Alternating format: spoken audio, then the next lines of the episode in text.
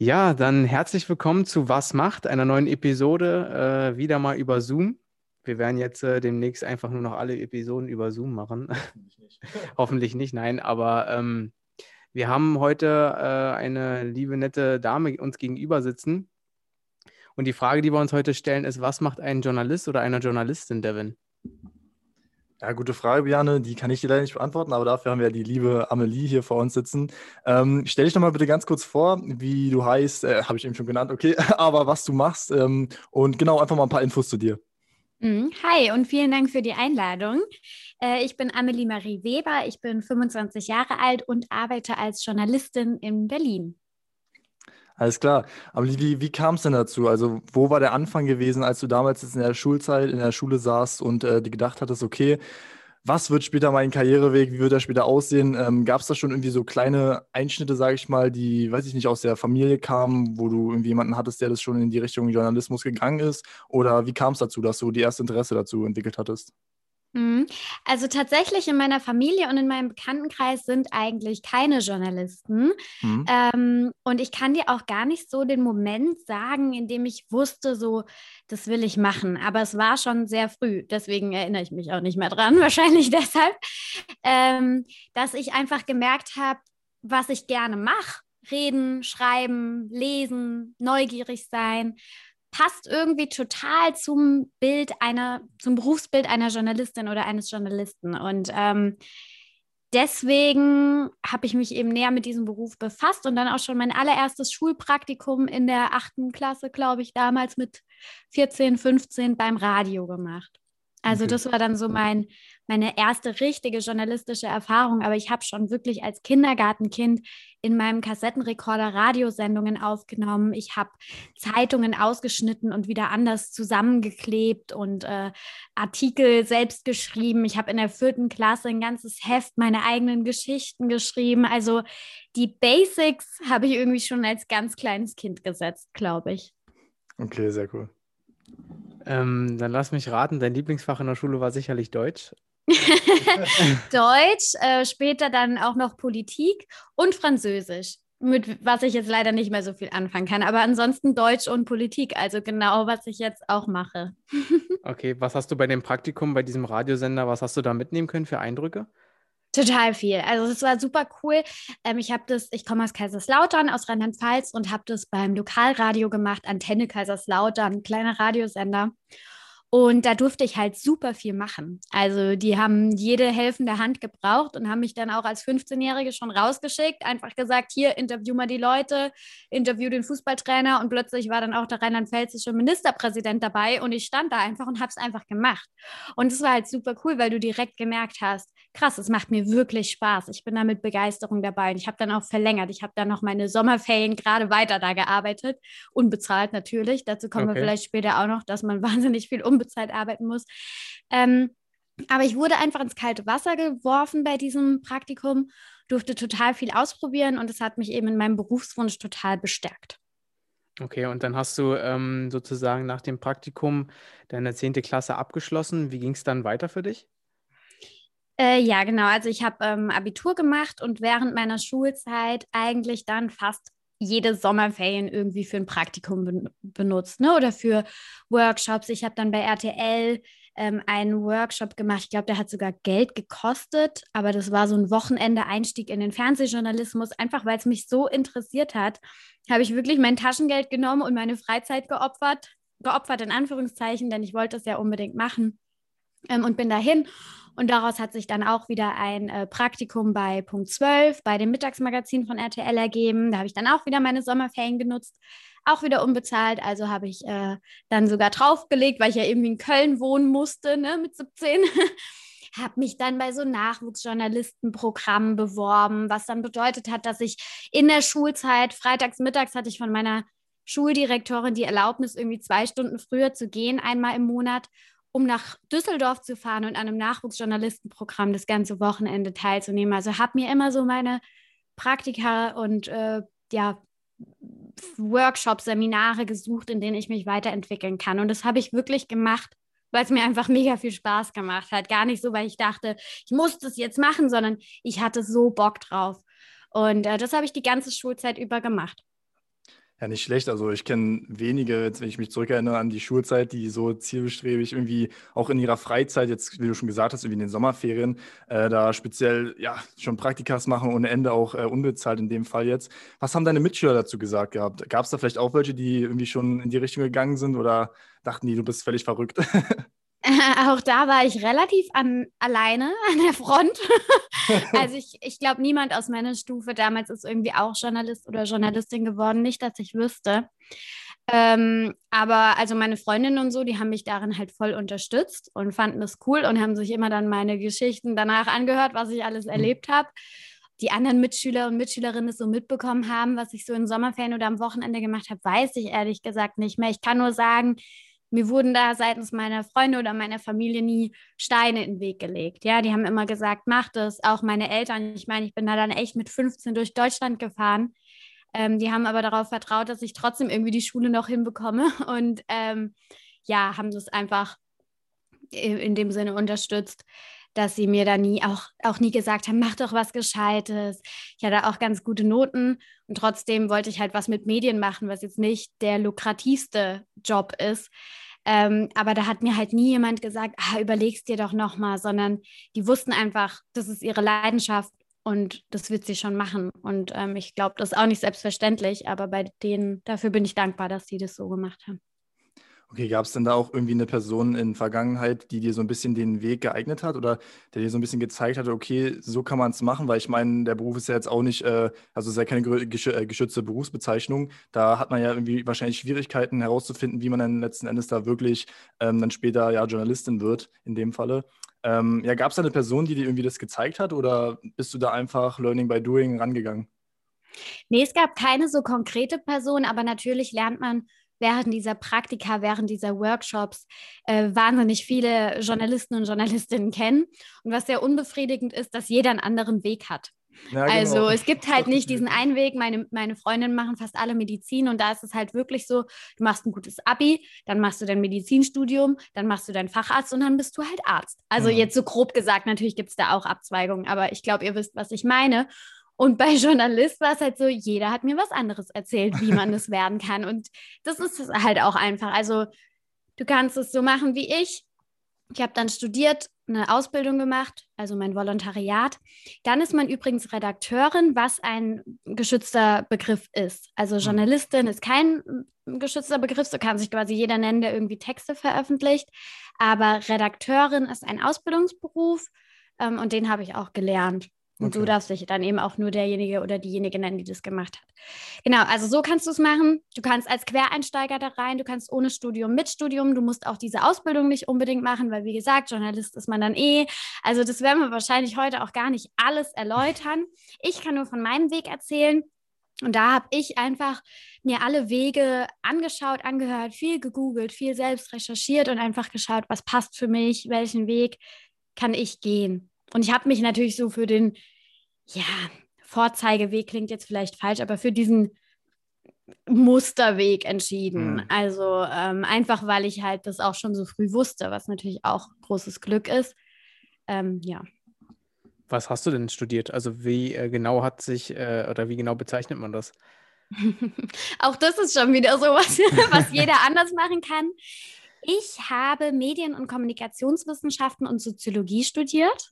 Okay. Du könnt, hätte, ich hätte aber auch Raumfahrttechnik oder äh, Wahnsinn. Jura oder sonst was studieren können, ja.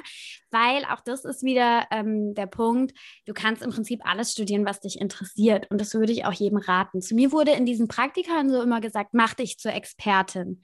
Schau, dass du dann in die Redaktion kommst und schon irgendwie Fachwissen, wie gesagt, in Jura hast oder in Bio oder in was auch immer, weil die Redaktionen natürlich super dankbar sind. Als Journalist oder Journalistin musst du dich jeden Tag neu in Themen einarbeiten. Und wenn man dann schon weiß, ah, das ist ein Rechtsthema, das ist doch unsere Rechtsexpertin, dann ist es hm. super viel wert. Mein Problem war allerdings, dass ich wusste, ich will Journalistin werden, aber ich wusste noch nicht, worüber ich schreiben will. Mich hat Politik sehr interessiert, aber ist es wirklich das, worüber ich nur schreiben will? Oder ist es vielleicht doch Sport? Oder ist es so, wisst ihr, Gesellschaft? Keine Ahnung. Ich wusste es noch nicht. Und deswegen habe ich dann doch was relativ Generelles studiert, also Medien- und Kommunikationswissenschaften. Damit, könnt, damit könnte man auch im PR-Bereich nachher oder andere Dinge machen. Ähm, und ich habe dann noch Soziologie als Beifach genommen, auch was sehr generelles. Ich meine, was ist Soziologie? Alles, was mit Gesellschaft zu tun hat. Aber im Nachhinein muss ich sagen, gerade Soziologie passt super zu Journalismus.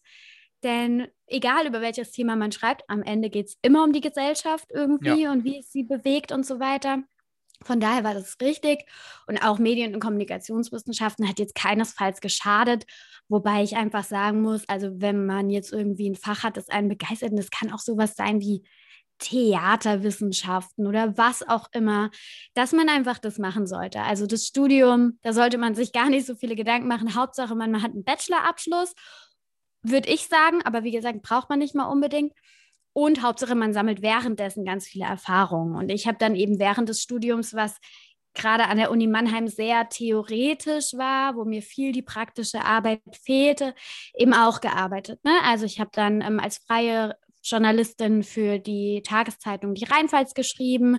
Ich glaube, da habe ich während meines Studiums bestimmt 200, 300 Texte geschrieben, ähm, auch teilweise ganz kurze, ne? aber hab, bin einfach da so drin geblieben in der Übung und habe beim SWR, beim Radiosender das Ding gearbeitet. Und das habe ich eben auch neben der Uni gemacht und mir so meine Praxis geholt. Und ich glaube, darauf kommt es auch am Ende an und gar nicht auf deine Noten oder auf dein Studienfach, sondern echt auf die praktische Erfahrung in dem Beruf. Hm. Ja, du hast das, wie gesagt, gerade angesprochen, dass echt die, äh, die Praxis und die praktischen Erfahrungen dann irgendwo der Grundstein sind, äh, um dann auch weiterzukommen. Aber um jetzt vielleicht doch dann kurz noch zwei, drei Worte auch zum Studium zu verlieren, wie war das für dich generell die Zeit und ähm, was vielleicht auch, was du dort theoretisch gelehrt bekommen hast, hat dir dann am Ende auch weitergeholfen, so in der jetzigen Phase, wo du dich befindest? Hm. Also ehrlich gesagt, mein Studium verging wie im Flug für mich weil ich habe das einfach in sechs Semestern schnell sozusagen in Anführungszeichen hinter mich gebracht, um endlich in dem Beruf arbeiten zu können, in dem ich schon so lange arbeiten möchte. Und ähm, nebenher, wie gesagt, auch noch die ganze Zeit gearbeitet. Und von daher, was vielleicht auch ein bisschen schade ist, hatte ich halt nicht dieses Studentenleben und dieses, ja, auch mal ein Urlaubssemester machen oder Auslandssemester oder so, sondern ich wollte halt das alles schnell machen. Und ich bereue das auch nicht. Aber ich finde es auch nicht schlimm, wenn es jemand anders macht. Es geht, also, ne, wisst ihr, wie ich meine. Ja. Ähm, und vieles, was ich gelernt habe, bringt mir nichts mehr. also ich bin sehr froh, dass ich die ganze praktische Erfahrung nebenher gesammelt habe, weil so richtig zur Journalistin hat mich jetzt das Studium nicht gebracht. Wobei, also gerade Soziologie hat mir schon viel gebracht. Ne? Ich habe dann natürlich auch Kurse gewählt, so Familienpolitik im europäischen Vergleich oder sowas, was sicherlich heute auch noch nützlich ist. Schließlich habe ich mich ja dann doch eher auf Politik und Wirtschaft spezialisiert. Ähm, und, und auch Forschung, was mir überhaupt keinen Spaß gemacht hat. Ich habe mich immer gefragt, warum muss ich lernen, wie man eine Umfrage erstellt und die auswertet. Und so meine Bachelorarbeit war halt Forschung, Kommunikationsforschung. Und ich dachte mir so, wozu? Ja. Aber ich kann jetzt Studien viel besser auswerten und begreifen, wie die entstanden sind. Und wir berichten ja auch oft über Studien, mhm. weil ich eben selbst schon mal damit zu tun hatte mit der Materie. Und so Dinge begegnen mir dann doch immer wieder, wo ich mir denke, hm, hat mir eigentlich doch was gebracht. Aber am Ende, wie gesagt, hätte ich Bio studiert, wäre auch okay gewesen. Okay, du hattest jetzt schon gesagt, äh, während des Studiums hast du auch viel praktisch gemacht. Wie bist du dazu gekommen? Also wie bist du, hast du es hinbekommen, dass du dann bei der Zeitung arbeiten konntest oder jetzt äh, beim Radio? Hast du da einfach eine Bewerbung ganz simpel per E-Mail gesendet oder wie war das? Ja, wirklich Step by Step. Du fängst an, wie gesagt, Lokalradio 8. Klasse. Mit dem äh, wie nennt Zeugnis, Bewerbungs, nee, Praktikumszeugnis, so mhm. bewirbst du dich bei RTL. RTL gibt dir wieder ein Praktikumszeugnis. Mit den beiden Zeugnissen bewirbst du dich dort. So, und so mhm. habe ich mich immer beworben. Es waren auch, glaube ich, immer Initiativbewerbungen, einfach so, ich will da mal reinschnuppern. Mhm. Wie gesagt, die haben ja im Prinzip nicht viel zu verlieren. Wenn die in deinen Zeugnissen oder in deinen Arbeitsnachweisen sehen, ah, die kann ein bisschen was, bezahlt tut dich eh niemand in einem Praktika. Und dann, ja klar, später die Neben Nebenjobs dann schon, aber auch da beweist man sich erstmal. Also beim SWR habe ich, glaube ich, auch vier Wochen Probe gearbeitet. Einfach so. Und dann haben die gesagt, hey, willst du nicht als Freie bei uns anfangen? Ähm, von daher Step by Step und auch wirklich gern bei den kleineren Namen anfangen. Also wie gesagt, beim Lokalradio, ich oft schreiben mir Leute so, ja, ich habe mich jetzt bei drei beworben und keiner will mich. Ja, wo hast du dich beworben? Ja, bei der Tagesschau, bei, wisst ihr, so bei den größten ja, ja. Medien überhaupt. Und erstens mal, meiner Erfahrung nach und auch dem, was ich so von anderen höre, kann man da halt am wenigsten machen, bekommt am wenigsten Verantwortung, einfach weil es so riesig ist ähm, im Vergleich zum Lokalradio, wo du halt echt anpacken kannst. Und oft bringen diese Praktika viel mehr. Und von daher echt Step by Step immer weiter bewerben. Hm. Ja, ich hatte auch mal gehört, dass es irgendwie so eine Art Campus-Zeitungen äh, irgendwie gibt, teilweise von ja. Hochschulen oder sowas. Genau sowas wahrscheinlich dann auch, ne? Genau, voll. Also auch diese Erfahrung. Und ganz ehrlich, was ich auch mittlerweile, das habe ich viel zu wenig gemacht, was ich nur raten kann, ist, auch wenn man keine Praktikumsplätze bekommt, jetzt auch gerade mit Corona ist ja ein bisschen schwierig, an Praktika zu kommen. Mach deinen Blog, mach deinen Podcast, ja, ja genau, so wie ihr. Ja die Möglichkeiten sind so easy mach einen TikTok-Kanal, keine Ahnung, zeig, was du kannst.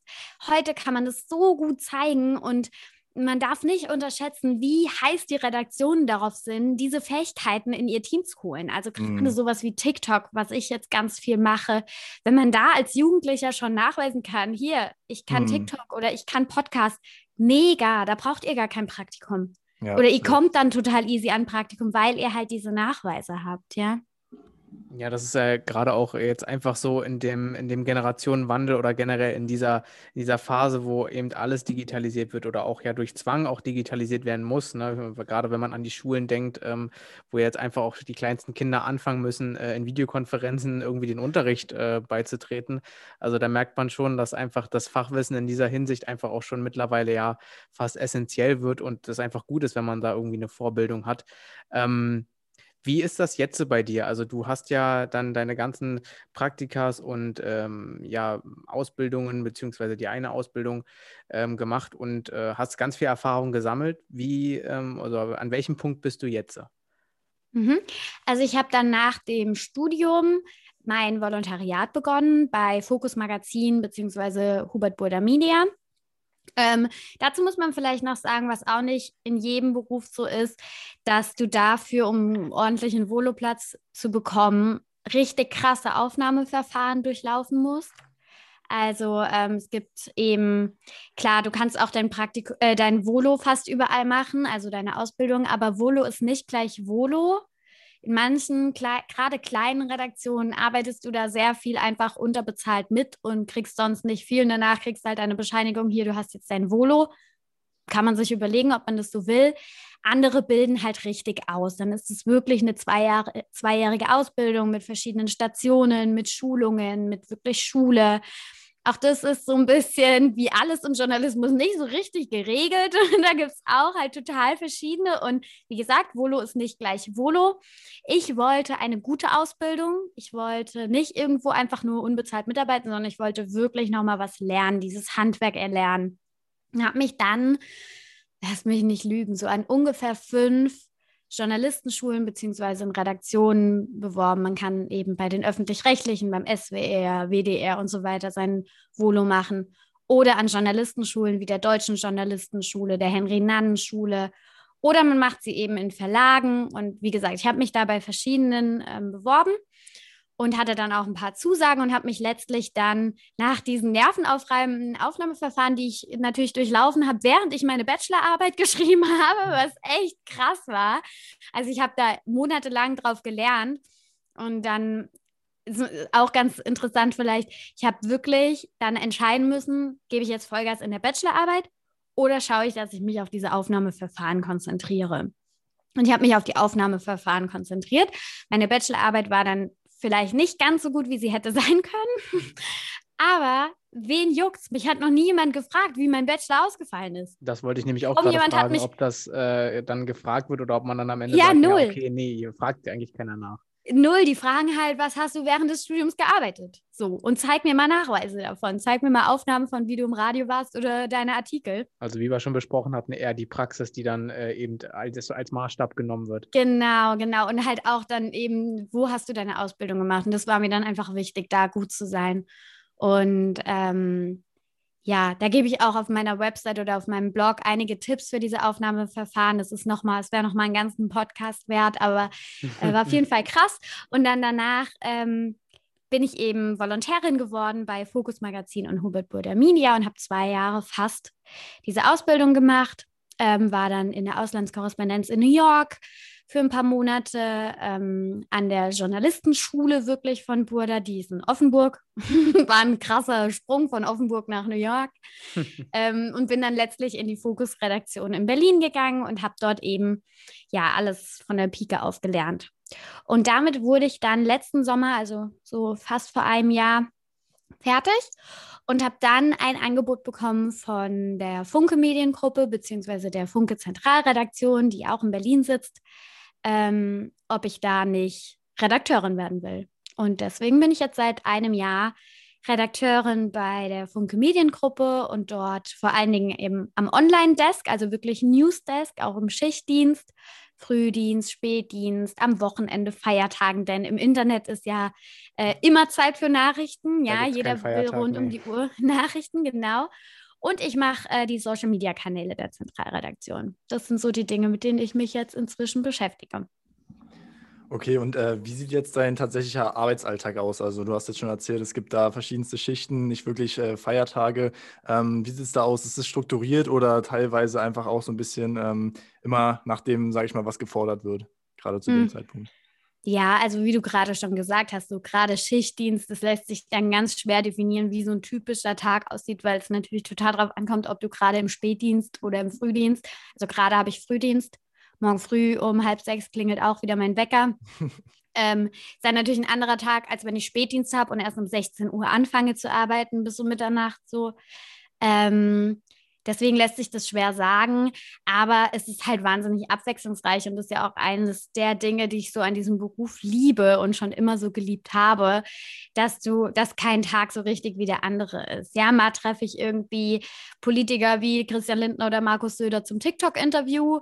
Am nächsten Tag kümmere ich mich online ähm, um die Hochzeit von Ariana Grande und danach mache ich die aktuellen Corona-Zahlen und dann führe ich wieder ein Interview mit irgendeinem Politiker. Also es ist super, super abwechslungsreich, gerade im Online-Bereich. Ähm, bei Focus habe ich eigentlich nur im Politik- und Wirtschaftsressort gearbeitet, aber auch da ist es natürlich, an manchen Tagen recherchierst du, an anderen Tagen gehst du auf Termine, an anderen Tagen schreibst du, ähm, dann feierst du einen Tag, wenn dein Artikel endlich in der Zeitung ist oder draußen ist, ja. Also ähm, ganz schwer, da einen typischen Arbeitstag euch zu sagen, weil jeder Tag anders ist und das ist halt geil. Mhm. Alles klar. Äh, du hast jetzt schon eine ganz gute Überleitung gemacht. Äh, wenn jetzt so ein Artikel erscheint in der Zeitung bei dir äh, oder von dir jetzt in dem Fall, ähm, wie reagieren so, ja, wie reagiert dein Umfeld, vielleicht auch deine Familie? Also wie finden die deinen Beruf und auch die Arbeit, die du machst? Ja, ich glaube, ganz cool. Meine Eltern sind jetzt äh, keine so Menschen, die irgendwie mit ihren Kindern angeben wollen oder so. Ich glaube, deswegen sind die da recht zurückhaltend. Aber umso mehr freue ich mich, wenn ich dann doch mal sehe, dass sie sich einen Artikel ausgeschnitten haben oder irgendwem geschickt haben. Ähm, oder auch meine, meine Videos teilen oder mich einfach anrufen und sagen, dass sie das gelesen haben und cool finden. Da freue ich mich schon. Oder eine meiner ersten großen Artikel im Fokus-Magazin äh, hat meine Freundin, meine beste Freundin alle Fokus, die es in diesem einen Kiosk gab, einfach gekauft. das fand ich so süß. Also sowas passiert schon und es macht mich sehr, sehr glücklich. Und es ist auch immer noch für mich ganz besonders, meinen Namen irgendwo zu lesen. Einmal war ich, wann war das? Noch vor Corona, 2019 war ich in Rom im Urlaub und da gibt es ja dann auch manchmal so internationale Magazine, irgendwie an Flughäfen oder so. Und dann habe ich halt in Rom auch auf einem Markt einen Fokus mit einem Artikel von mir gefunden. Da ah, mir so, Alter, krass, sogar in Rom können jetzt Leute meinen Text lesen, so, ne? Ja, aber natürlich auch, wenn du kontroverse Themen anschneidest. Ähm, ich hatte mal einen Artikel über Kinderfotos im Netz. Mhm. Und dass es halt sehr fragwürdig ist, ähm, dann verliert man auch mal Freundschaften, weil mhm. die Leute das dann anders sehen oder sich angegriffen fühlen. Und ähm, also man kann da natürlich auch mit anecken, ne? Ja, das wäre auch so eine Frage noch gewesen, die mir auf jeden Fall äh, auf der Seele gebrannt hätte, ähm, wie, wie das so ist. Ich meine, du, du schreibst ja auch irgendwo ähm, ja, ein Teil auch deine eigene Meinung mit rein? Oder wie ist das generell? Darfst du deine eigene Meinung zu wie viel Prozent mit preisgeben? Hast du einen bestimmten Plan, den du aber irgendwo auch befolgen musst? Ähm, ja, wie ist das für dich, wenn du da zum Beispiel einen Auftrag bekommst, über ein gewisses Thema zu schreiben? Mhm. Also ähm, eigentlich hat meine Meinung in einem Text nichts zu tun. Nicht nur eigentlich. Meine Meinung hat in einem Text erstmal nichts zu tun. Es gibt ja diese Neutralität, auch wenn man dann sehr früh lernt, so eine richtige Neutralität gibt es nicht, denn ich kann ja immer nur einen Aus Ausschnitt der Wahrheit zeigen. Ja, ein Text kann nie alles abbilden, weil auch jeder es anders wahrnimmt. Aber mir ist Neutralität sehr, sehr wichtig. Ähm, niemand kann, glaube ich, sagen, welche Partei ich zum Beispiel wähle. Niemand im Netz kann es auch nur abschätzen beziehungsweise wenn geschätzt wird, jetzt auch bei TikTok, da betreue ich ja den Kanal und moderiere den, da schreiben die ganz oft drunter, äh, du wählst doch Partei XY, die liegen immer falsch. und es hm. zeigt mir, dass ich meine Arbeit gut mache, weil eben niemand raushört, was meine politische Meinung ist zum Beispiel. Aber es gibt Textformen im Journalismus, die Kommentare, die, da sagt man seine Meinung. Die sind so gekennzeichnet, die gibt es in jeder Zeitung eigentlich gibt es immer mindestens auch einen Kommentar und das ist dann so gekennzeichnet. Und genauso natürlich, wenn ich irgendwie auf meinem Insta-Kanal meine Meinung sage, ja. Mhm. Und wenn ich natürlich einen Artikel darüber mache, wie gefährlich sind Kinderfotos und lasse da Experten zu Wort kommen, die eben sagen, mega gefährlich, dass auch Influencerinnen zu Wort kommen, die eher Nein sagen, aber am Ende macht der Artikel doch eher den Anschein, dass Kinderfotos gefährlich sind, einfach weil die Experten das sagen, dann ist es ja nicht meine Meinung, aber natürlich trotzdem kann sich jemand darüber ärgern. Wisst ihr, wie ich meine? Ja, ja. Ähm, und sowas polarisiert dann. Aber ich halte mich mit meiner Meinung sehr zurück in diesem Beruf, denn ich versuche einfach nur abzubilden, was gerade ist. Ist hm, jedenfalls ja. mein Anspruch, so gut ich kann. Ja, und, ja, und ich meine, also wenn man wirklich, also wenn du für dich äh, sagen kannst, auch dass eigentlich niemand deiner Leute, die irgendwo kommentieren, abschätzen können, welche Partei du wählst, dann hast du ja deine Arbeit auch dementsprechend eigentlich ja perfekt gemacht. Ne? Äh, gerade bei so einem heiklen Thema wie äh, Politik, ähm, dass man da irgendwie die Neutralität wahrt. Ähm, ja. Ne, ja. Nein, weil du gerade noch gefragt hast, wie das ist, wenn ich so einen Auftrag bekomme, über ein bestimmtes Thema zu, zu schreiben. Ne? Ähm, also ich kriege gerade in letzter Zeit, was ich sehr besorgniserregend finde, immer wieder mit, dass gesagt wird, ah, die da oben diktieren euch doch oder wenn es nicht Merkel macht, dann macht es immerhin dein Chef und der wiederum kriegt es von Merkel diktiert, jetzt so überspitzt gesagt. Das ist halt wirklich null der Fall. Also zero, ja. Mhm. Ähm, wenn es so wäre, dann wie soll die Maskenaffäre auffliegen, wenn alle Journalisten nur machen, was die Regierung will? Ja? ja, sowas kommt nur ans Licht, weil Journalisten da dranbleiben. Und damit macht man sich nicht beliebt. Bei den wenigsten macht man sich damit beliebt. Im Gegenteil. Mm, und ich meine, ich bin eine Online-Journalistin. Es gibt Leute, die, die meinen Beruf machen, die gehen in Krieg. Die setzen sich Gefahren aus, deren Familien müssen geschützt werden, weil sie sich, keine Ahnung, mit, mit gefährlichen Gruppen beschäftigen in ihrer Arbeit. Ja, also dieser Beruf ist ja auch nicht ungefährlich, gerade in den heutigen Zeiten. Und da tut mir das so ein bisschen weh, dass dann so gesagt wird, also das hast du nicht gesagt, ne? Habe ich nicht so verstanden, aber ich finde es toll, dass du das aufgegriffen wirst, äh, hast, dass dass da irgendwas diktiert wird. Wenn uns was diktiert würde, dann wäre unser Job nicht der, der er ist. Ähm, und von daher, ja, also wenn ich Themen kriege, wenn ich jetzt sage, oh, das Thema, das catcht mich wirklich überhaupt gar nicht, ich habe damit nichts am Hut oder es interessiert mich nicht, dann macht es ein Kollege. Man findet da immer irgendwie einen Weg, dann doch sich mit einem Thema zu beschäftigen, das einen wirklich interessiert, zumindest wenn es langfristige, größere Themen sind. Und ganz viel sind auch eigene Vorschläge. Also egal in welcher Redaktion ich bisher war, es ist ganz oft was, das ich irgendwie in meinem Alltag bemerke, um jetzt beim Beispiel Kinderfotos zu bleiben, sag mal, ist es eigentlich noch normal, dass alle Mütter ihre kleinen Kinder posten? Und mhm. dann gehe ich eben zu meinem Chef und sage, hey, was hältst du von dem Thema? Ähm, das würde mich mal interessieren. Und gerade im Online-Bereich gucken wir auch ganz viel, was die Leute googeln, was die Leute interessiert, was viel geklickt wird und versuchen da eben auch Mehrwert ähm, zu bringen. Und so entstehen die Themen. Ja, was mich gerade noch interessiert, ähm, da du jetzt äh, auch, wie man raushört, ähm, einfach wirklich viel und mit, mit, mit Elan und mit Kreativität auch dabei bist. Ähm, wenn man jetzt wirklich ja auch wie du äh, größtenteils im Online-Geschehen arbeitet, Ähm, kann man da abschalten zwischen Privatleben und zwischen ähm, Job? Weil ich meine, dadurch, dass du ja eigentlich die Sachen, die dich interessieren, googelst du dann wahrscheinlich auch und denkst dann auch gleichzeitig, oh, das könnte ich irgendwie so mit einbinden. Kannst du da wirklich für dich sagen, okay, ab 18 Uhr oder ab 19 Uhr ist für mich jetzt Feierabend? Wahrscheinlich eher nicht, aber äh, inwiefern kannst du das für dich trennen? Hast du äh, zum Beispiel auch einen Tag in der Woche, wo du sagst, okay, äh, ich nehme den Tag komplett irgendwie raus oder frei? Mhm. Ja, gute Frage. Ich glaube, eine Frage, die viele Journalisten und Journalistinnen beschäftigt, weil, wie du sagst, es nicht so einfach ist. Ähm, und dich die Themen eben immer irgendwie einholen und man ja auch aus eigenem Interesse irgendwie up to date bleiben will. Ähm, aber ich habe ziemlich früh gemerkt, dass ich an meine Grenzen komme, wenn ich viel zu viel mache. Auch weil die Arbeitszeiten ja krass sind und wenn man sich dann noch rund um die Uhr mit all diesen Themen beschäftigt, auch mit Themen, die ja irgendwie manchmal sehr, sehr schlimm sind. Also wenn du so einen Terroranschlag nachts betreust, ja, und auch Bilder siehst, die du deinen Lesern nicht zeigst, weil sie zu schlimm sind, aber du hast sie natürlich gesehen, dann ähm, geht es einem ziemlich nah. Und ich glaube, das ist auch wichtig, weil man als Journalistin nie vergessen sollte, dass es gerade Menschenleben sind, über die man schreibt. Und ähm, ich glaube, das macht eigentlich einen guten Journalist oder eine Journalistin aus, dass man da noch sensibel für ist und nicht komplett abgebrüht, wobei die meisten Journalisten schon ein bisschen dickeres Fell haben und ein mhm. bisschen zynisch sind. Vielleicht schafft man es auch anders nicht, aber einfach so einen Mittelweg zu finden. Und ähm, genauso auch mit diesem Workload. Ich nehme mir das vor. Ähm, ich fahre nächste Woche in Urlaub, da bleibt mein Handy aus.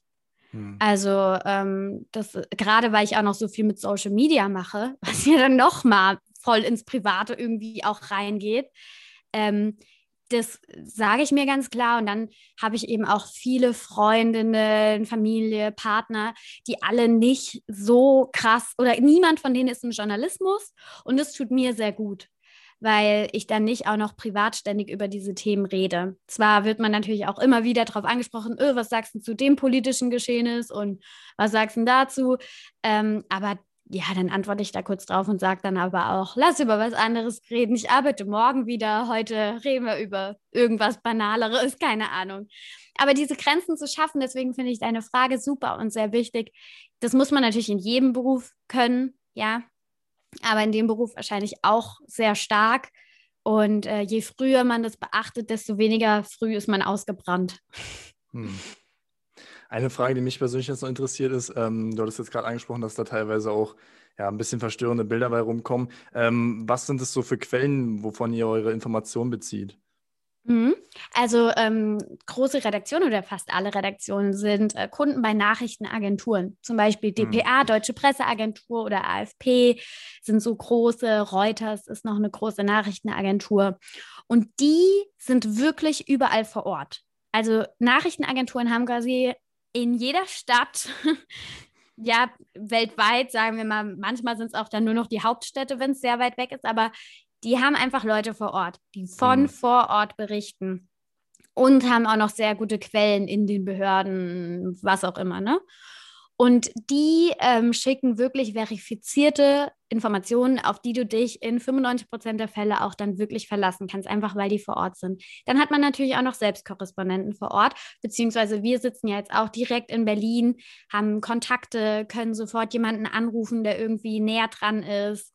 Ähm, um Informationen bestätigen zu lassen. Oder wir sehen es eben selbst, weil wir, wie gesagt, vor Ort sind. Also all das sind so Quellen, und ähm, ja, wir lesen natürlich auch, was machen die anderen, verifizieren dann die Quelle, was die geschrieben haben und so entstehen eigentlich Nachrichten. Okay. Gab es denn da auch mal Vorfälle, wo man irgendwie vielleicht äh, einen Vorwurf bekommt, dass das Falschinformationen da verbreitet werden? Also den Vorwurf hört man natürlich jeden Tag. Okay. Meistens ist nichts dran. Genauso wie daran, dass Merkel uns sagt, was wir schreiben sollen. Gerade jetzt in Corona-Zeiten ist wirklich was, was mich auch irgendwie besorgt dass mhm. man das halt ständig hört. Ähm, aber ja, klar. Und vor allen Dingen Fehler passieren natürlich auch. Ja, ja klar. Also da arbeiten halt Menschen und die machen Fehler. Aber es gibt natürlich einen Unterschied zwischen Fake News, was ja wirklich ähm, bewusst falsch verbreitete Nachrichten zur Manipulation sind, oder okay, ich habe mich jetzt aus Versehen bei den Corona-Zahlen verrechnet. Ich bin nicht so gut in Mathe, darüber haben wir noch nicht gesprochen, aber könnt ihr euch denken, wenn Deutsch und Politik meine Lieblingsfächer waren. Ähm, dann ähm, ja, dann ist es super ärgerlich und wir haben natürlich auch Vier-Augen-Prinzip, beziehungsweise auch beim Radio Vier-Ohren-Prinzip, ja, um alles nochmal zu testen. Und trotzdem passieren Fehler und ihr könnt euch vorstellen, wie sehr das einen ärgert. Mm. Auch gerade in so einem Magazin, was dann wirklich Hochglanz ist und an dem man wochenlang gearbeitet hat und es kommt raus und du hast einen Rechtschreibfehler und da haben acht Leute drüber gelesen und niemandem ist es aufgefallen und du schlägst auf und siehst es sofort und denkst ja. dir, what the hell? Ich kann es nicht also mehr sowas passiert. Und natürlich kriegt man dann auch mal ähm, Leserbriefe und über konstruktive Kritik bin ich sehr dankbar, ja, oder für konstruktive Kritik. Ähm, ja, aber oft wird einem halt auch Fehlinformationen vorge vorgehalten, wo keine ist, wo, hm. wo, die Leute einfach nicht wahrhaben wollen, dass es Corona wirklich gibt und ja. dass es nicht von Bill Gates erfunden ist.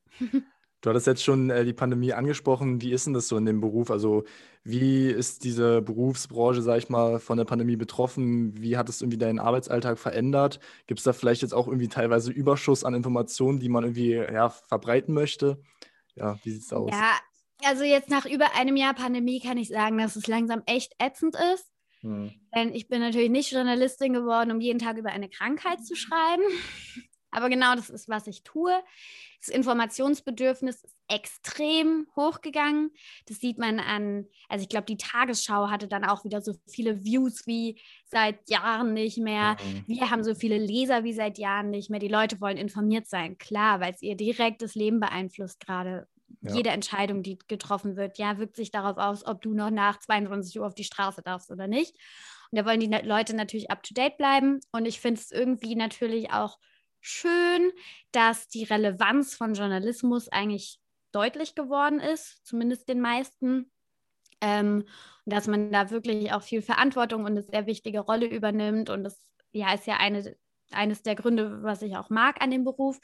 Gleichzeitig nervt es halt hart. Also auch mhm. wir haben natürlich keinen Bock mehr darauf und auch wir wollen wieder über was anderes schreiben. Dann kommt noch dazu, dass halt so, so persönliche Treffen, Interviews, Pressekonferenzen und sowas, alles, was ja auch diesen Beruf ausmacht, ziemlich wegfällt. Mhm.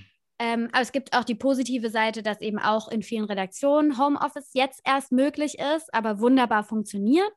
Und gerade im Frühdienst oder im Spätdienst, wenn man dann ähm, morgens um fünf nicht noch durch Berlin fahren muss, mhm. sondern einfach im Homeoffice anfangen kann zu arbeiten, dann ist es großartig.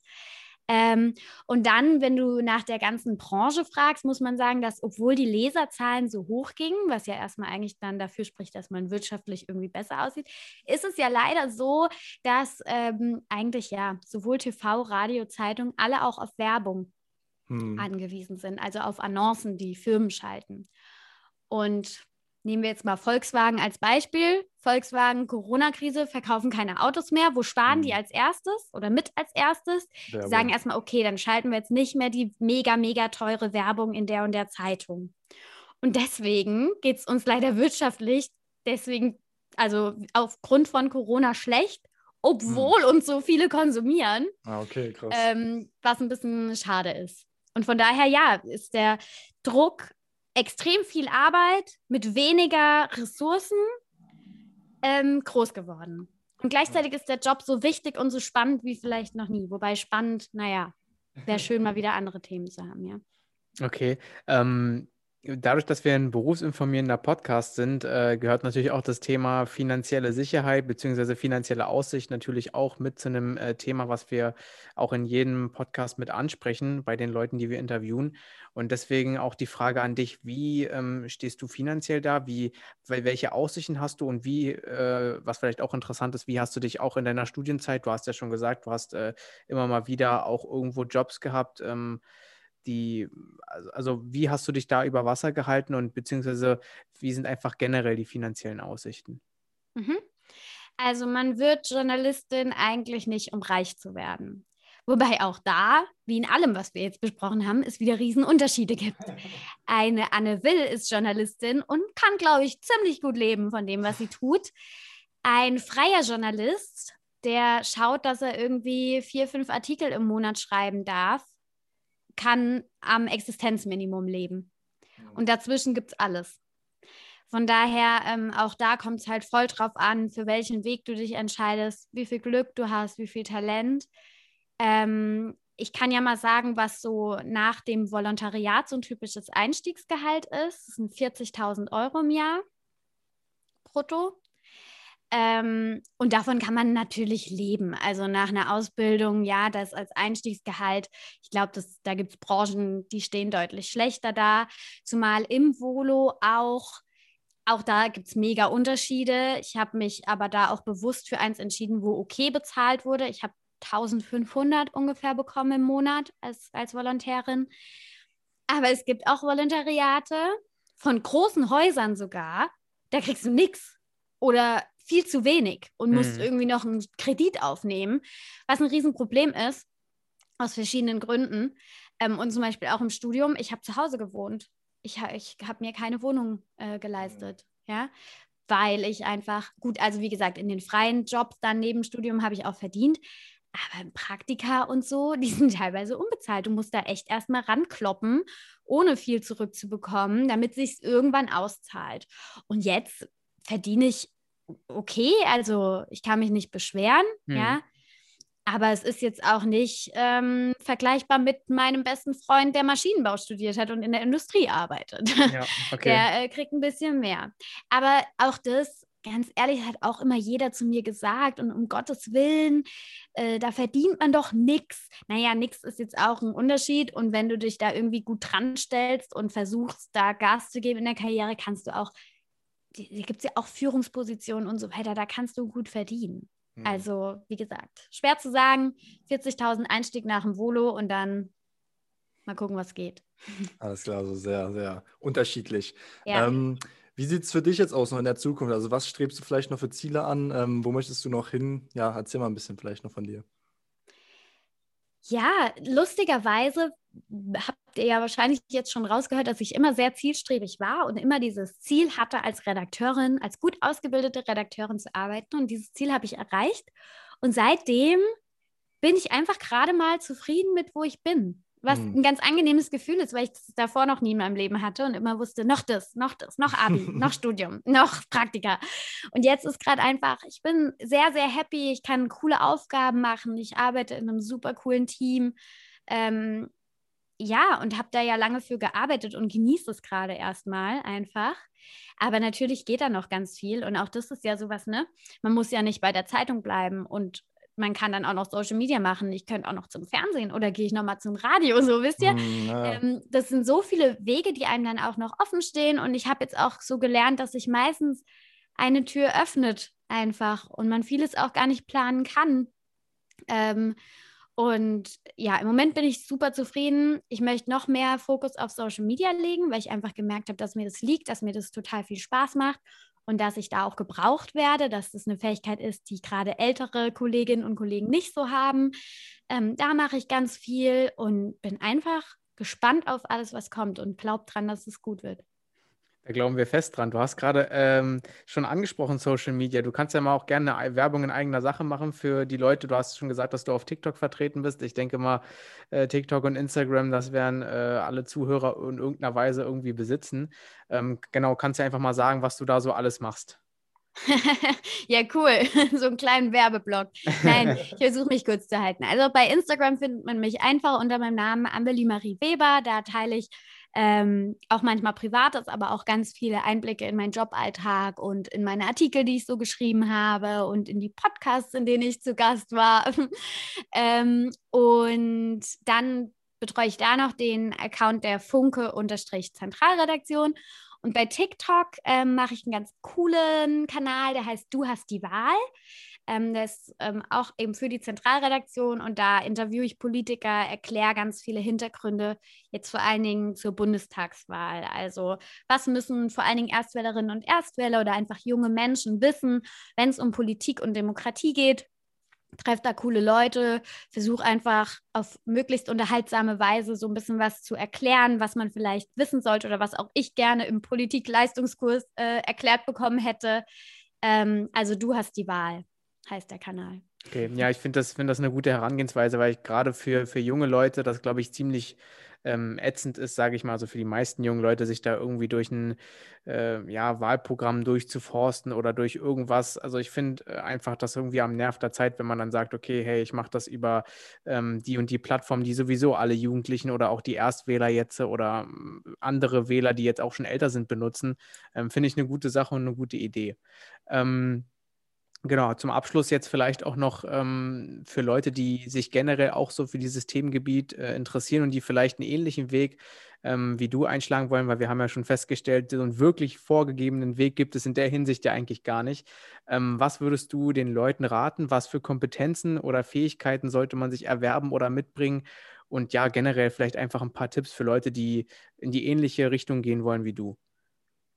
Also was man mitbringen sollte, ist auf jeden Fall Begeisterung und Leidenschaft für diesen Beruf, weil er nicht immer einfach ist und ähm, ja, es wahrscheinlich einfachere, besser bezahlte Berufe gibt, aber keinen, der so viel Spaß macht. Jedenfalls meiner Meinung nach. Und ich glaube, dieser Meinung sollte man auch sein, wenn man äh, den Beruf machen möchte. Neugierde, glaube ich, ist super wichtig. Bock, immer was Neues zu lernen. Ähm, auch natürlich ein Gefühl für Sprache. Also wenn man jetzt Lesen hasst oder Schreiben hasst, egal, auch wenn man zum Fernsehen geht, man muss trotzdem super viel lesen und schreiben. Also ähm, das sind natürlich so Basics. Und ähm, ja, wie schon jetzt echt oft betont, Praxiserfahrung machen gerne sich jederzeit bei mir melden. Ähm, Instagram habe ich gerade schon gesagt. Ansonsten www.ameliemariewebe.com. Da teile ich auch in meinem Blog ganz viele Erfahrungen. Man kann sich nochmal meinen Lebenslauf genau anschauen und mich wirklich jederzeit kontaktieren. Da gibt es Artikel zu Aufnahmetests, zu Praktika im Journalismus, zum Volontariat und so weiter und so fort wirklich jederzeit melden und natürlich nicht nur meinen Blog, sondern ganz viele andere Quellen durchforsten, sich andere Wege angucken von anderen Journalisten. Wir sind ja alle ein Volk, die gerne viel reden, auch über sich.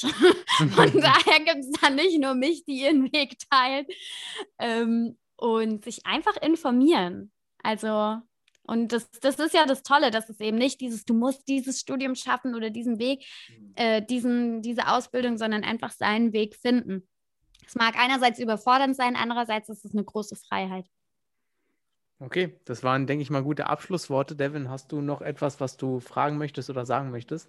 Nee, soweit nicht. Also ich möchte mich auf jeden Fall nochmal bedanken bei dir, dass wir äh, hier die Möglichkeit hatten, mit dem Podcast aufzunehmen.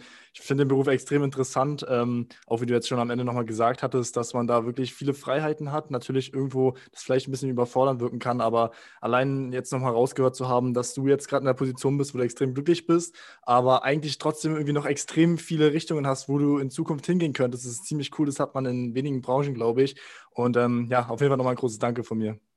Ich danke euch, hat Spaß gemacht. Von mir auch nochmal ein Danke und äh, ja, dann würde ich sagen, äh, tschüss und schönen Abend noch. Macht's gut, ciao. ciao.